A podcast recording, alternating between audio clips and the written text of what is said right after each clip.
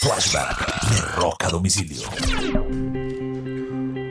Un 8 de febrero del 2009, luego de que el baterista de la banda Blink-182, Travis Barker, sufriera un accidente exactamente cuatro meses antes, regresa a los escenarios Blink-182 y lo hacen durante la ceremonia de los premios Grammy. Esto ocurrió en el año 2009.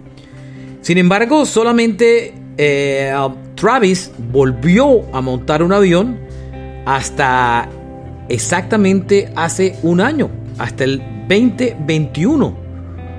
Fueron muchos años donde evitó a toda costa tomar un avión y eso hizo que la banda restringiera sus presentaciones únicamente en Estados Unidos y no pudiendo girar por Europa, Australia o Sudamérica.